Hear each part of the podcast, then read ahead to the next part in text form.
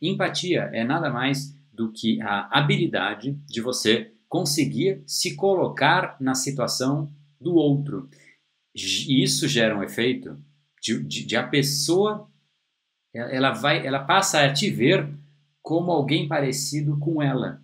Por isso que quando você conhece uma pessoa que, pô, ela é super boa até, né, tá bem de vida, mas é uma pessoa arrogante, é, a arrogância é o oposto da empatia, extremo oposto. Né? Não, é, não é arrogante e simpático. Não, a empatia vai muito além em termos de profundidade do que a simpatia. A gente pode fazer esse aprofundamento depois. Mas a arrogância você não conecta. Você fala, ah, beleza, o cara é bacana, tal. Mas puta, que cara arrogante, né? Não, você cria uma, um afastamento.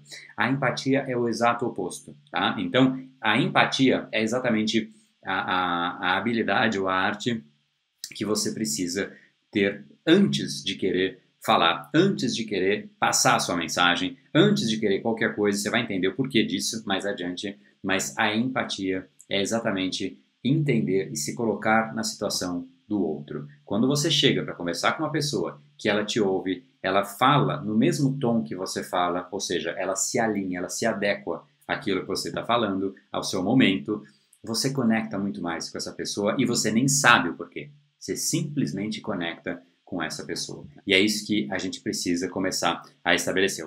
Esse episódio é mais uma edição do Brain Power Drop, uma pequena cápsula de reflexão oferecida além dos episódios regulares. Para aprofundar no assunto de hoje e aprender como cativar, influenciar e inspirar outras pessoas, entre em neuropersuasão.com.br.